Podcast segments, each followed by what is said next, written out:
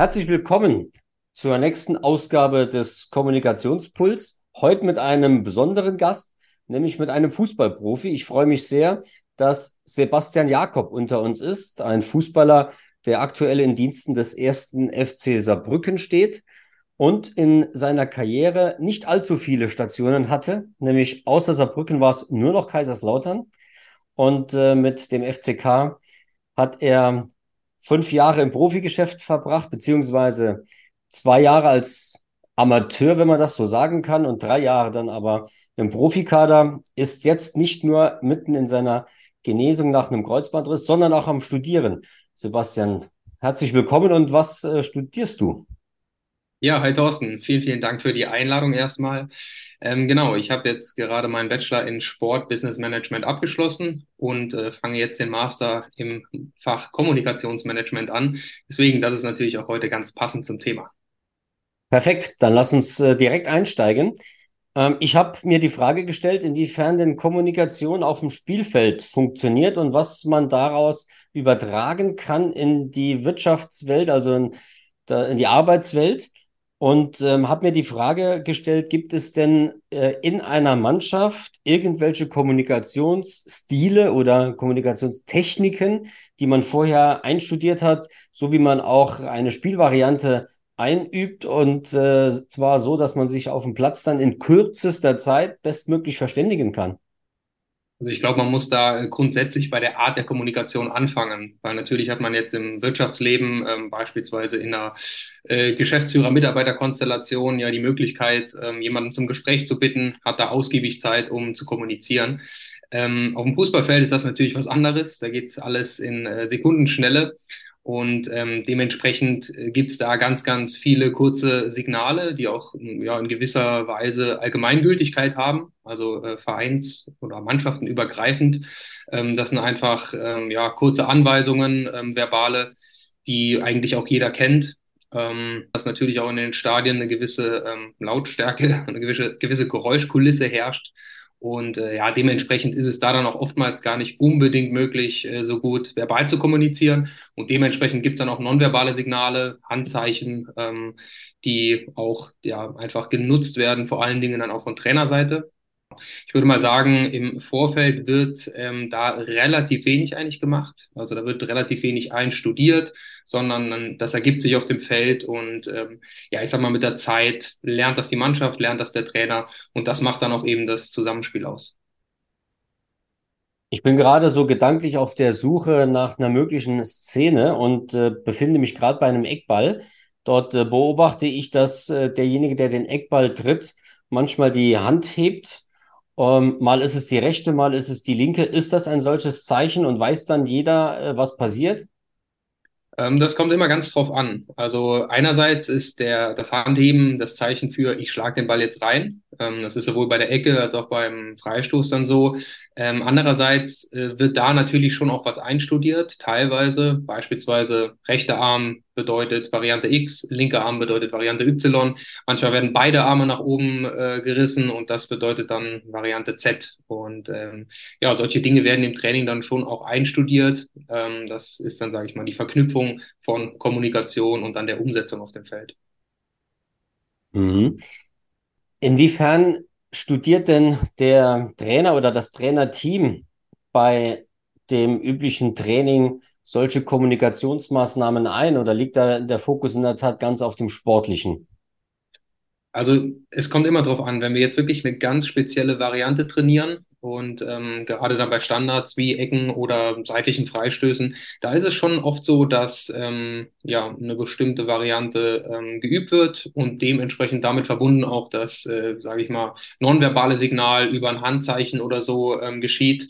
Ich glaube, was den ähm, normalen Spielfluss angeht, da gibt es eigentlich relativ wenig ähm, ja, kommunikative Dinge oder Zeichen, Symbole, die man dann verwendet. Aber gerade in diesen ähm, Situationen, wo der Ball ruht und man auch einfach Zeit hat, äh, mal kurz durchzuschnaufen, da wird sowas schon verwendet. Dann sind wir ja gerade, äh, wenn man nicht viel Zeit hat, bei einer klassischen Situation, nämlich dass man eine klare Anweisung unter Druck äh, benötigt. Wie kommuniziert ihr auf dem Platz denn äh, so effektiv, damit jeder sofort Bescheid weiß, was als nächstes zu tun äh, ist. Gibt es ein Kosewort? Gibt es einen Kosenamen? Ähm, reicht das nur, die Hand zu heben?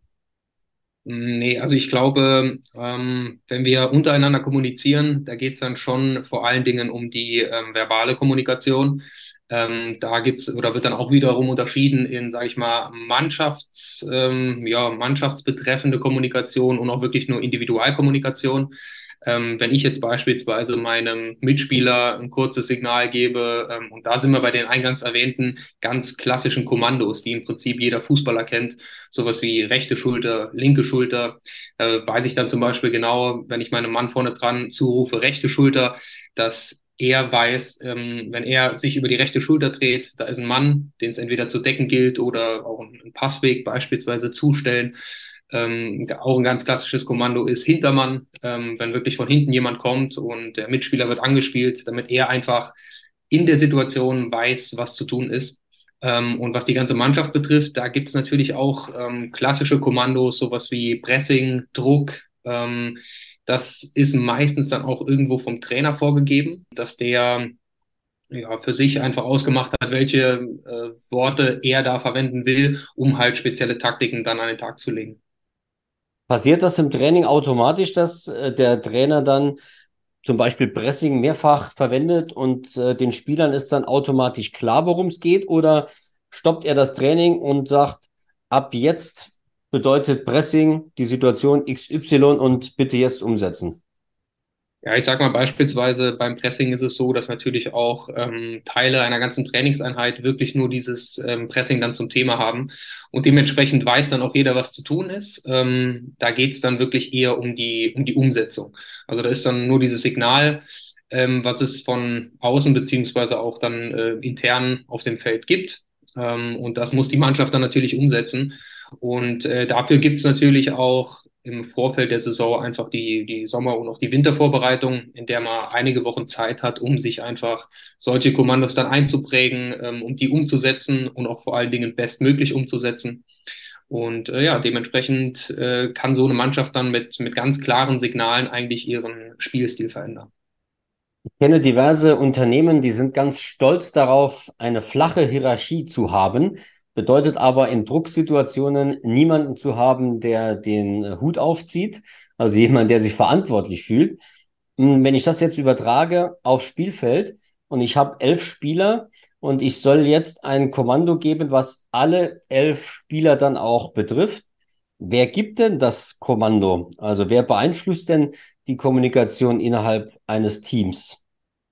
Ja, ich glaube, das Thema Hierarchie ist im Sport ja auch ein ganz bedeutendes. Ähm, letzten Endes entwickeln sich Hierarchien ja auch irgendwo von selbst, sind andererseits aber auch durch den Trainer vorbestimmt. In dem Fall, wenn Kapitän beispielsweise äh, ernannt wird oder auch von der Mannschaft gewählt, ähm, ergeben sich eben diese Hierarchien. Und ähm, oftmals ist es dann natürlich auch so, dass gerade die Führungsspieler, die beispielsweise schon länger beim Verein sind, die, ähm, sage ich mal, schon ein paar Erfolge in ihrer Karriere hatten und dementsprechend auch ein gewisses Standing genießen, dass eben diese Spieler dann auch die Wortführer sind, auch die Kommunikatoren.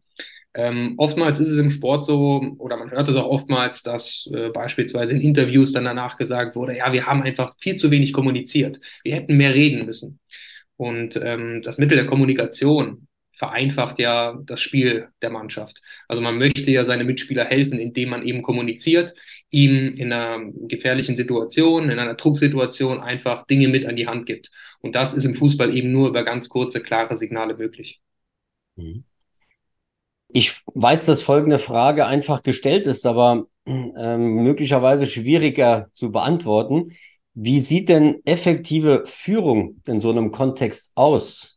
Was ist denn effektiv geführt? Ja, wie, schon gesagt, ähm, spielt die Hierarchie da eine ganz große Rolle. Ähm, oftmals ist es bei Fußballmannschaften jetzt in dem Fall auch so, dass einfach ein gewisses äh, Grundgerüst, sage ich mal, dasteht bei der Mannschaft. Das heißt, man hat irgendwie vier, fünf Spieler, die halt eben so dieses Grundgerüst bilden. Und ähm, von denen erwarte ich dann auch einfach, dass die viel reden, dass die viel kommunizieren, ähm, weil das gibt auch anderen Spielern, beispielsweise jüngeren Spielern oder Spielern, die weniger gespielt haben bisher, denen gibt das einfach ein gutes Gefühl. Und das ist in dem Moment Führung. Ähm, Führung bedeutet da einfach, das ähm, Optimum aus jedem Spieler herauszukitzeln. Und das geht halt eben über Kommunikation.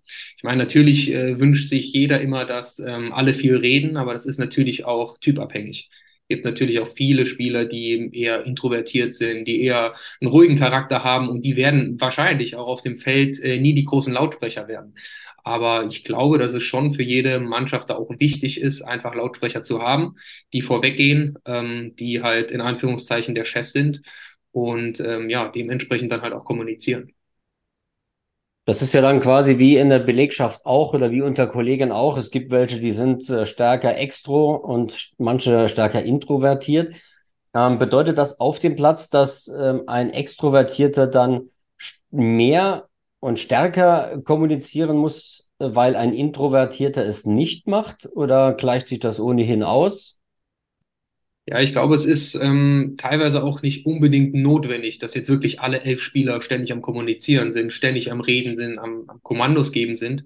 Ähm, da ist es schon wichtig, dass man eine Gruppe hat, ähm, auch gerade in jedem Mannschaftsteil. Also ein Torhüter spricht erfahrungsgemäß eigentlich immer relativ viel von hinten heraus, weil der natürlich auch irgendwo, ähm, ja, sage ich mal, den Takt vorgeben kann von hinten. Ähm, ebenso ist es dann, je nachdem auf welche Position äh, der Kapitän ähm, je nachdem, welche Position der spielt. Aber es gibt dann eigentlich in der Abwehr, im Mittelfeld und auch im Sturm, sollte es immer jemanden geben, der da irgendwo die Führung übernimmt und damit auch die Kommunikation.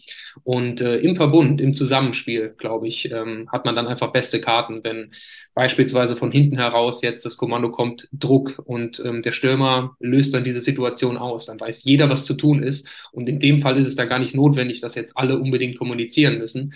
Aber es muss quasi diese Eckpfeiler geben, die da einfach ähm, ja, in die Führungsrolle treten. Wie findet man denn diese Eckpfeiler in so einer Mannschaft, die ja in der Regel sehr heterogen besetzt ist?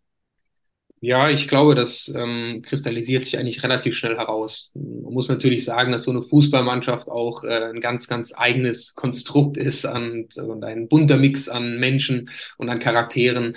Äh, dementsprechend ja, zeigt sich da im Laufe der ersten Wochen eigentlich schon, wer viel kommuniziert, wer eher ruhiger ist. Das Alter spielt da auch oftmals eine relativ große Rolle, aber es ist natürlich auch wie überall, Ausnahmen bestätigen die Regel. Ähm, ja, aber ich glaube, dass es ähm, ja, wie soll man sagen, dass es eigentlich da kein Patentrezept gibt. Äh, letzten Endes hat man, wie gesagt, diese bunt, diesen bunten Mix an Menschen und ähm, da bedeutet es nicht, dass wenn jemand am Anfang relativ introvertiert ist, dass er da auf dem Feld nie was sagen wird. Es gibt auch die Spieler, die außerhalb des Platzes relativ ruhig sind, auf dem Feld extrem laut oder auch umgekehrt. Das, was wir gerade besprochen haben, ist ja, wenn man so will, ein Idealmodell. Allerdings wissen wir ja auch, dort, wo Menschen zusammentreffen, äh, passiert es auch, dass es mal zu Konflikten kommt. Was passiert, wenn der Stürmer ähm, die Situation Druck auslöst und ähm, der Eckpfeiler im Mittelfeld das genau anders sieht? Ja, ich meine, da kommt zu einer klassischen Fehlkommunikation. Ähm, ich glaube, das wird sich dann letzten, letzten Endes auch auf dem Platz einfach zeigen. Ähm, das gibt's oder das wird auch manchmal in Interviews dann äh, nach dem Spiel gesagt, ja, wir hatten, wir, wir haben nicht zusammen agiert. Beispielsweise hat die, die Offensivabteilung gedacht, wir machen dies und jenes und die Abwehr hat aber andere Gedanken im Kopf gehabt und ähm, das merkt man dann letzten Endes auch auf dem Feld. Und da ist dann beispielsweise auch ein Trainer gefragt, der dann von außen kommuniziert. Ähm, allerdings muss man, wie gesagt, immer betonen, dass natürlich in einem Stadion eine gewisse Geräuschkulisse herrscht und manchmal ist es da einfach unmöglich, ähm, verbal zu kommunizieren. Und da gibt's dann eigentlich nur die Möglichkeit, ähm, ja, mit Mimik, Gestik äh, irgendwelche Anweisungen zu geben. Auch meistens dann irgendwo nur in Pausen, ähm, wenn der Ball jetzt gerade im Aus ist und man eine kurze Sekunde Zeit hat. Ähm, deswegen, ja, sind da gewisse Herausforderungen, äh, die Kürze der Zeit und halt einfach diese Lautstärke, die im Stadion herrscht. Ähm, ja, aber nichtsdestotrotz, glaube ich, ist es, ähm, ist es wichtig, viel zu kommunizieren und das ähm, weiß auch eigentlich jeder Fußballer. Ich glaube, Thomas Müller ist zum Beispiel da ein Vorzeigeexemplar. Ähm, ich habe das selbst noch nie erlebt, aber ähm, viele erzählen immer oder sagen immer, dass er ständig nur am Reden ist. Also der erzählt 90 Minuten lang, coacht seine Mitspieler, und äh, für die Mitspieler ist das manchmal ein bisschen nervig, für die Gegenspieler glaube ich auch. Aber ähm, letzten Endes zeichnet ihn das aus. Und damit kann man, ähm, ja, oder kann man quasi der verlängerte Arm des Trainers auch irgendwo sein, ähm, weil gerade in der Bundesliga dann mit ähm, 50.000 Zuschauern oder mehr ist es natürlich unfassbar schwierig, noch irgendwas zu verstehen auf dem Feld. Damit ähm, sind wir auch äh, bei einer nächsten Drucksituation, nämlich äh, wir stellen uns vor, äh, du hast gerade ein Gegentor gefangen und äh, weißt, dass genau in diesen Sekunden, nachdem der Gegner ein Tor erzielt hat, er am stärksten verwundbar ist, weil er ja gerade mitten in der Euphorie und im Jubel und im Trubel ist. Wie schnell gelingt es mit Kommunikation dann, den eigenen Haufen, die eigene Truppe so herzurichten, um genau in diesen Sekunden zum Gegenschlag auszuholen? Ja, nach einem Gegentor ist es tatsächlich ja auch möglich, als komplettes Team noch mal kurz zusammenzukommen. Ähm, und dann genau in diesen Situationen kommen dann auch die Führungsspieler oder auch der Kapitän dann zum Tragen. Ähm, wenn der alle kurz herbeiruft, genau diese Situation anspricht, ähm, dass der Gegner jetzt vielleicht im, im Überfluss der Emotionen ähm, da anfälliger ist als vielleicht sonst. Und äh, da kann man natürlich schon probieren, das Team dementsprechend dann auch einzuschwören, ähm, dass man jetzt halt diese Situation ausnutzen möchte. Ähm, aber genauso ist es im Gegenteil auch der Fall, dass ich das auch schon oft erlebt habe, wenn wir ein Tor geschossen haben, dass auch einfach klipp und klar dann gesagt wird, Leute, jetzt aufpassen, ist eine gefährliche Zeit, immer wenn man selber ein Tor geschossen hat, weil man dann äh, ja einfach so ein bisschen übermütig wird. Und äh, genau da gilt es dann zu interagieren. Du hast ja eben gesagt, es gibt äh, gewisse ähm, Signale, die im Fußball so gängig sind. Äh, gibt es denn daran äh, abgeleitet sowas wie eine Anpassungsfähigkeit? Also wird die Kommunikation auch angepasst auf den jeweiligen Gegner, wenn man weiß, er kennt meine Kommandos schon oder er weiß, was es bedeutet, wenn ich so oder so kommuniziere? Ich glaube, vor allen Dingen wieder ähm, bei diesen Standardsituationen, ähm, wo, ja, wo einfach auch viel analysiert wird. Ja? Also wenn wir uns beispielsweise einen Gegner anschauen, wird natürlich auch Videoanalyse gemacht, auch ganz speziell der Standardsituation. Und da fällt es natürlich, ich sage mal, spätestens beim dritten Mal auf, wenn äh, zwei Arme hochgehen und Variante X wird gespielt. Äh, dementsprechend kann man da natürlich schon äh, variieren, damit man einfach unberechenbar wird. Ähm, aber ich glaube, letzten Endes ähm, ist man ja auch immer in gewisser, in gewisser Weise von sich überzeugt. Also man kann natürlich immer die Kommunikation oder auch das Spiel dem Gegner anpassen, aber ich bin grundsätzlich auch ein Fan davon, ähm, zu sagen, wir sind stark, wir haben eine gewisse Stärke, die wir demonstrieren möchten, möchten dominant auftreten und da ähm, kann man dann natürlich auch sagen, wir ändern da nicht allzu viel, weil irgendwann weiß auch keiner mehr, was dann eigentlich gewacht werden muss, wenn äh, ja zwei Hände hochgehen, einer nur. Und ähm, ja, von dem her glaube ich, dass es da nicht allzu viel angepasst wird. Wir wissen ja äh, aus der Mitarbeiterführung, wie wichtig es ist, dem Mitarbeiter ein Feedback zu geben. Ähm, davon, davon zehrt er ja auch. Ähm, wie verhält sich das denn äh, auf dem Platz? Wie schnell bekommst du denn ein Feedback und wie wichtig ist dir denn das Feedback innerhalb eines Teams? Ja, ich finde es auf dem Feld ähm, extrem wichtig, Feedback zu geben. Und das ist auch durch ein kurzes Signal, durch ein kurzes Wort, durch einen kleinen Applaus, beispielsweise, wenn jemand was gut gemacht hat. Ähm, da sind wir ja auch wieder beim Thema Mitarbeitermotivation, Mitarbeiterführung. Ähm, da wird kurz gelobt, da wird da wird's auch mal kritisch, ganz klar. Ähm, es gibt ja natürlich auch Situationen, die einfach so ein kleines Hallo wach erfordern, ähm, wo dann auch mal eben der Lautsprecher richtig laut wird, ähm, damit das Team irgendwo aufwacht. Und äh, ja, man muss sagen, das ist immer sehr typenabhängig. Es gibt beispielsweise Typen, die sehr, sehr aufbauend sind die äh, sehr viel loben, die ähm, ja nach einer schlechten Situation auch aufmuntern. Und es gibt natürlich aber auch wiederum Charaktere, die da eher immer draufhauen und im Zweifel mehr meckern, als dass sie jetzt wirklich loben. Ähm, das ja ist auch so ein bisschen ähm, personenabhängig, würde ich sagen, weil es gibt Spieler, die brauchen diese Kritik, die brauchen auf gut Deutsch gesagt einen Dritten den Arsch, damit sie einfach ihre Leistung abrufen. Und es gibt wiederum auch Spieler, die immer dieses Lob brauchen, die immer die Zustimmung brauchen, immer die Rückendeckung. Und das ist unter der Woche dann natürlich auch schon Aufgabe des Trainers, ähm, indem er da Einzelgespräche führt und ähm, die Spieler entsprechend vorbereiten kann. Auf dem Feld ist das halt einfach ein großes Miteinander innerhalb der Mannschaft. Du hast mir ein Stück weit die nächste Frage schon vorweggenommen. Denn die wäre gewesen, wer ist denn auf dem Platz dann dafür verantwortlich, herauszufinden, welcher Typ braucht gerade äh, welchen Schubser. ähm, also Zucker, Brot und Peitsche. Ähm, sind das in der Tat alle Spieler und müssen das jeweils vom anderen wissen? Sind das die Führungsspieler und müssen das von dem anderen wissen? Oder äh, reicht der Trainer aus? Ähm, ich glaube, das ist eine Mischung aus, aus Trainer und auch Führungsspieler. Es gibt ja beispielsweise auch in jeder Mannschaft einen Mannschaftsrat, in dem ja, erfahrungsgemäß fünf Spieler vertreten sind, die einfach auch diese Führungsaufgaben teilweise mit übernehmen sollen, die auch so als Bindeglied ähm, dann irgendwo dienen sollen zwischen Trainerteam und Mannschaft ähm, weil ich kann jetzt von keinem äh, 19-Jährigen erwarten, dass der ähm, Führungsrolle übernimmt und äh, ja nur am Kommunizieren ist und ähm, auch vor allen Dingen schon die Erfahrungen gemacht hat, die es eben benötigt, um dann auch auf diesem Niveau kommunizieren zu können. Deshalb, ähm, ja, glaube ich, ist, kann das jeder irgendwo auch so ein bisschen für sich selbst entscheiden, inwiefern er da vorangehen will und auch ähm, Führungsrolle im Sinne von Kommunikation dann übernehmen möchte. Aber ähm, ich glaube, das spielt sich auch einfach so ein bisschen ein, weil natürlich eine Mannschaft, wie eben schon gesagt, ein, ein buntes, äh, bunter Mix aus Personen ist und da ähm, entwickelt sich dann natürlich auch im Laufe der Saison was und ähm, der eine kann dann vielleicht auch nochmal in so eine Führungsrolle reinrücken. Wenn wir gerade bei den individuellen Bedürfnissen von Spielern sind, dann sind wir auch ganz schnell bei dem Thema kulturelle Unterschiede. Ähm, auf dem äh, Platz sind ja glücklicherweise alle gleich. Ähm, wie ist das mit der Kommunikation? Ähm, sag mal, wenn Internationalität im Team ist, von, äh, ich habe einen Stürmer, äh, der ausschließlich Eng Englisch spricht oder ich habe bei Viererkette jemanden stehen, der ausschließlich Französisch spricht. Mhm. Also ich bin ein ganz großer Fan davon zu sagen, diese Grundkommandos, die eigentlich jeder Fußballer kennt und die auch ähm, ja, jeder kennen sollte, die sollte auch jemand, der der deutschen Sprache nicht mächtig ist, sprechen können. Und ähm, der muss das verstehen. Und da gilt es eigentlich auch innerhalb der ersten Woche, diese Kommandos ähm, dem Spieler komplett klar zu machen, damit dieser die auch intuitiv umsetzen kann. Weil auf dem Feld ist natürlich keine Zeit, um jetzt äh, noch drüber nachzudenken, okay, was muss ich jetzt auf Französisch oder Englisch sagen, damit er mich versteht.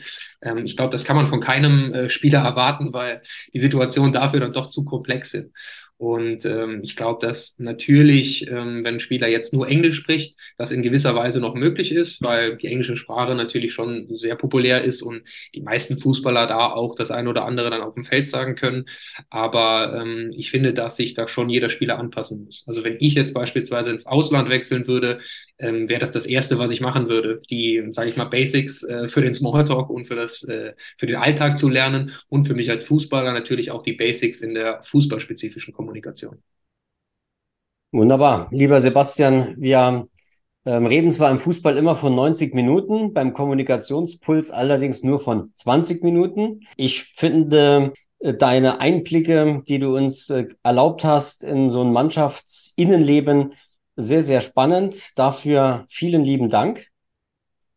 Gerne. Und der Kommunikationspuls dient ja dazu, Impulse zu geben und Impulse für Führungskräfte zu geben, dass sie mal aus einer anderen Perspektive Kommunikation erleben. Jetzt liegt es an euch Zuhörerinnen und Zuhörern genau das zu tun, nämlich zu übertragen. Was kann man aus dem Fußball und von der Kommunikation auf dem Spielfeld dann in das Arbeits- und das Wirtschaftsleben, in unseren Arbeitsalltag übertragen.